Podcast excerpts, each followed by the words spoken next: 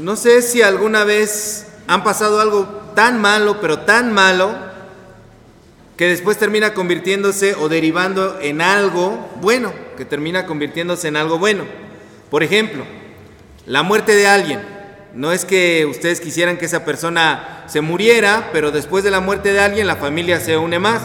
Y se une más porque conviven, no porque dijeron, eh, se murió por fin. No, se unen y están juntos y entonces ese, ese evento que pareciera malo en un principio los convoca. O por ejemplo les tocó pasar por alguna enfermedad y estuvieron tanto tiempo en el hospital que empezaron a conocer personas, empezaron a hacer amistades. Cuando uno va a sus citas médicas constantemente, de repente ve que hay personas que también están allí y que van muy seguido y entonces uno les empieza a hacer la plática y termina uno amistándose con personas que resultan ser buenas personas y son importantes para nosotros, ¿no? O por ejemplo, una desilusión amorosa los conduce a tomar un cambio, un rumbo de vida y después de que la vida los cachetea, los arrastra y trapea con ustedes, después de la desilusión amorosa, terminan encontrando que valen como personas, que tienen autoestima, que deben valorarse y entonces resulta para algo bueno. O cuando los rechazan de una institución laboral o de una institución escolar, ¿no? Eh, resulta que no te quedaste en la opción que querías, no resulta que no pudiste aplicar para el trabajo que querías y eso termina llevándote al camino de vida, a la profesión a la que finalmente te terminas dedicando y ahí eres exitoso. Y entonces volteas hacia atrás en el tiempo y dices, pues no fue tan malo. Todas estas cosas, a pesar de que en un principio parecían malas, Dios las transformó para bien. Y ejemplos como esos puede haber muchísimos, ¿no? Para nosotros como cristianos eso no es raro, porque la Biblia dice en Romanos 8:28 que a los que amamos a Dios, los que fuimos llamados por Él, todas las cosas nos ayudan para bien. Entonces es increíble cómo Dios transforma la historia de nuestras vidas para convertirlas en algo totalmente diferente. Y esto aplica desde el principio de la creación. No sé si recuerden Génesis 1.2. Génesis 1.2 dice que en el principio la tierra estaba desordenada y vacía y las tinieblas estaban sobre la faz del abismo y el Espíritu de Dios se movía sobre la faz de las aguas. Entonces la Biblia asegura que desde el principio de la creación Dios transformó el desorden en orden, transformó la vaciedad en llenura de su Espíritu Santo. Transformó las tinieblas en luz. Transformó el abismo en una cima en donde estaba su presencia. No sé cuántos de ustedes puedan dar testimonios de este tipo. Decir, Dios hizo las cosas para bien dentro de mi vida. No sé cuántos de ustedes puedan dar un testimonio de ese estilo. Y aunque en el momento no parecía lo más indicado, no parecía lo mejor. Incluso en el momento nosotros tratábamos de convencer a Dios de que lo que nosotros queríamos era lo mejor. Finalmente Dios nos hizo ver que lo mejor era hacerlo a su modo y a su estilo. Pero este fenómeno, este modo de actuar de Dios, demuestra cómo es Dios. Porque algunos filósofos, algunos pensadores, Incluso algunas religiones han propuesto y han dicho, si existe un Dios, si es que llega a existir un Dios, este Dios debe de ser tan perfecto que está tan lejano de la realidad material y de las cosas que creó. No puede entrar en interacción con su creación, no puede enterarse o no puede importarle las particularidades de nadie. Porque el área de operación de este Dios, en donde Dios trabaja, es en mantener las fuerzas del cosmos equilibradas. La fuerza gravitacional, la fuerza electromagnética, la fuerza nuclear fuerte, la fuerza nuclear débil, ahí es donde Dios opera. Pero a Dios ni le importa si tienes gripa, si te peleaste con tu mamá, si se te perdió tu gatito, esas cosas no le importan a Dios. Dios nos ha olvidado, al principio de la creación hizo las cosas y después de eso ni se dio por enterado de qué fue lo que hicieron sus criaturas. Tan es así que en unos días el ser humano arruinó todo lo que Dios había creado y que Dios dijo que era bueno. Algunos piensan así. Sin embargo, nosotros los que estamos aquí, creo que todos los que estamos aquí, nos consta que Dios no es así. Nos consta que Dios se interesa por nuestras vidas, amén. Nos consta que Dios se preocupa hasta por el más mínimo detalle de nuestra existencia. Lo sorprendente es que también nos consta que al mismo tiempo Dios es un Dios que está por encima de nuestro entendimiento. Dios es un Dios universal nos consta que Dios no lo podemos etiquetar, no lo podemos encapsular, no lo podemos poner en una jaula y definirlo y decir, así es Dios. Porque Dios está por encima de todo. Y la misma Biblia nos da hoy un testimonio de esto, de cómo Dios se interesa en la historia del ser humano, no solo la historia particular, sino la historia universal. Abra la Biblia, por favor. Estábamos ahí en Isaías 45. Leímos de los versículos 1 al 6. Isaías 45. Aquí estamos viendo que Dios por medio del profeta Isaías le habla a alguien. ¿A quién le habla? ¿A qué?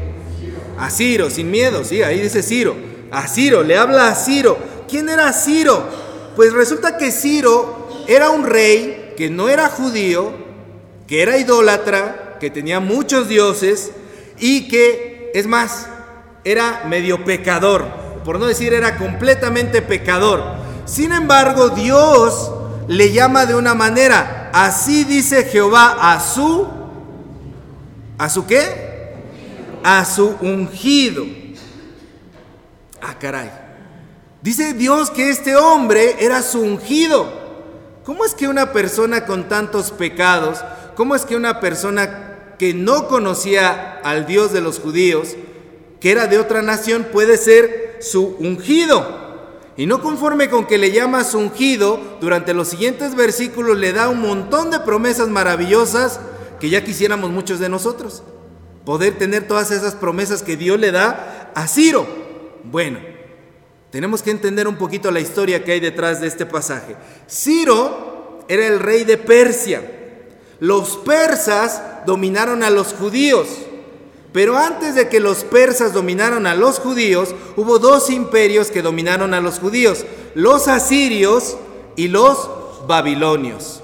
Y cada uno de estos imperios tenían su manera de hacer las cosas.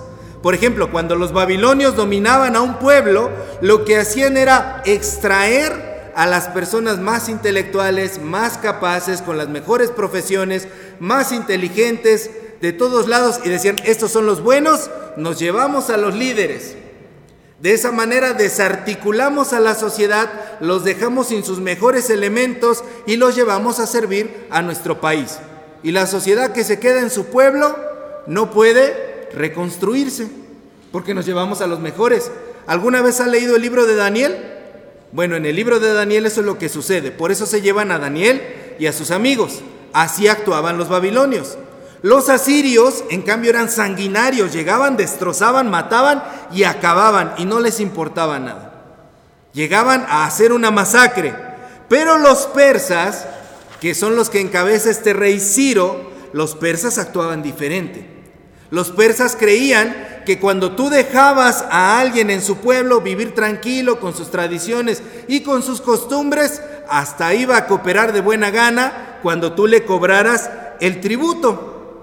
Y entonces después de que estuvieron los judíos dominados por los asirios y por los babilonios, Ciro logró derrotar a los babilonios en el año 539 a.C. y un año después, en el año 538 antes de Cristo, dio el decreto para que los judíos regresaran a su tierra y empezaran a reconstruir su ciudad y su templo. Eso fue algo que el profeta Daniel profetizó en Daniel 9:25. A ver, ¿alguien me puede leer Daniel 9:25 para que vea que no lo estoy choreando? Daniel 9:25, ¿qué dice?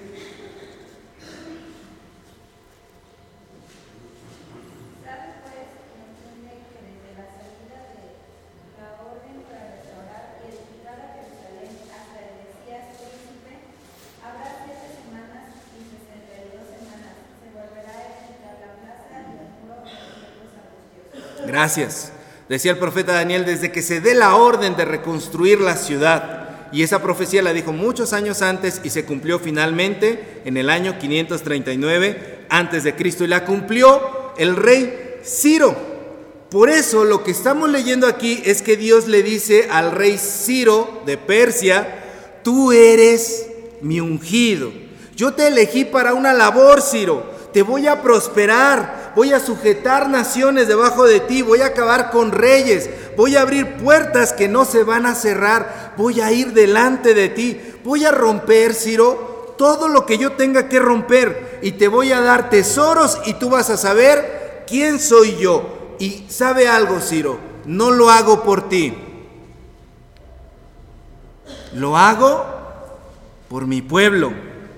Y tú vas a saber que no hay Dios fuera de mí, porque yo soy creador de todo. Soy creador de todo. O sea, traducido en lenguaje actual, Ciro, bájale a tus humitos. Bájale dos rayitas a tu volumen, porque no creas que lo que tú haces lo haces por tu propia fuerza. Yo estoy encima de todas las cosas. Yo estoy encima de la historia y quiero que mi pueblo regrese a su lugar. Y para eso te voy a dar éxito para derrotar a los babilonios y a todos los que tú tengas que derrotar para que esto sea posible. Entonces, lo que estamos viendo, hermanos, es que el profeta Isaías interpreta que todo lo que sucedió en lo que los historiadores llaman la macrohistoria, lo que está sucediendo en su realidad, es porque Dios está cumpliendo sus promesas. No se trata de un cambio de gobernantes, porque un militar sea el mero bueno y sea el que las puede, sea el número uno y sea tan bueno que puede derrotar a todos. No, lo que el profeta Isaías dice es, Dios interviene en la historia del ser humano. Dios le da sentido a nuestra existencia. Si el pueblo piensa que es solamente un cambio de gobierno más, se va a perder de entender todas las maravillas que verían si interpretan que es Dios quien está actuando detrás de cada cosa que les pasa. Por eso Isaías les abre los ojos y les dice, no piensen que es un cambio más. Piensen en esta gente. Fueron dominados por asirios, por babilonios y ahora por persas. Y estaban aburridos estaban acostumbrados, como nosotros con nuestros políticos. Suben los de unos partidos, suben los del otro partido y que decimos, ay, es pan con lo mismo.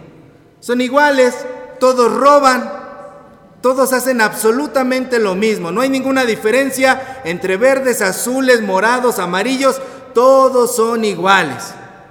Llegamos a pensar así y nos perdemos de la riqueza de pensar que Dios puede estar detrás de la historia que ocurre en el mundo. Entonces estas personas acostumbradas a ser dominadas se han vuelto pasivas, se han vuelto inactivas, han dejado de ser reflexivas, han dejado de ser críticas. Estas personas ya no pueden transformar su propia historia porque se han vuelto totalmente pasivas. No les importa lo que pasa en la historia porque finalmente son otros los que los dominan y se pierden las maravillas de Dios. Pero no es así.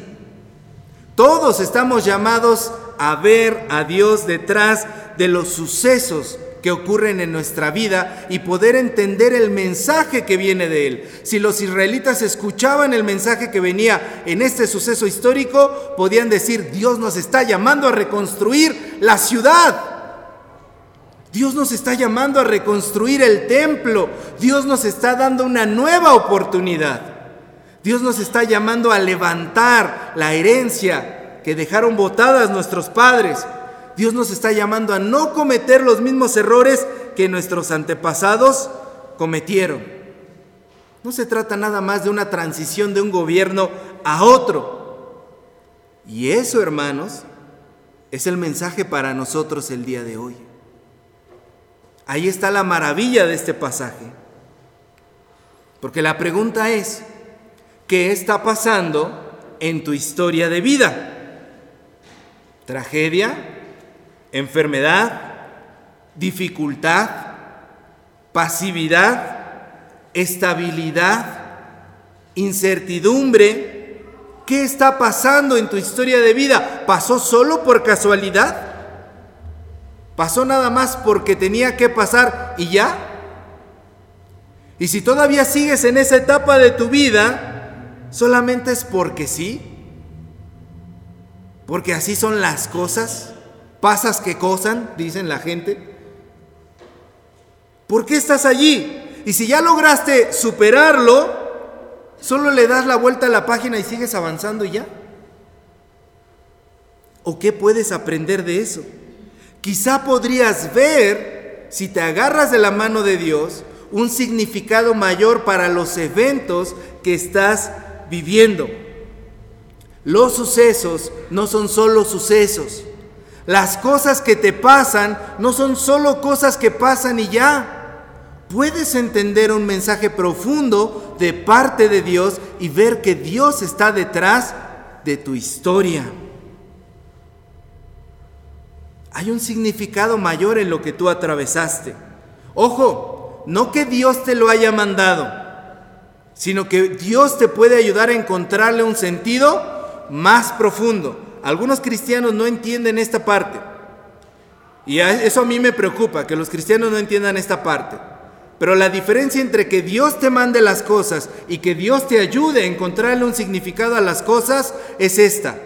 Imagina que un día tu hijo está saltando en el sillón o tu hija está saltando en el sillón y de repente en una de esas tu hijo se resbala y se va de bruces contra el piso y se lastima los dientitos y se sangra y se hace unos moretones y se hace unas marcas de Santo Cristo que queda ahí todo que te van a acusar a ti al DIF por maltrato infantil. Dios mío, este niño se pegó muy fuerte. ¿Significa eso que tú como papá o tú como mamá agarraste al niño y lo azotaste en el piso? No, eso sería cruel, ¿verdad?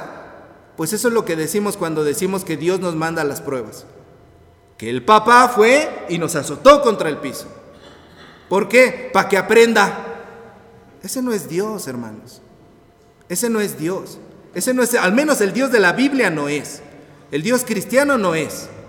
Sucedió porque el niño estaba brincando y en una de esas se resbaló. ¿Qué es lo que hace el papá? ¿Qué es lo que hace Dios?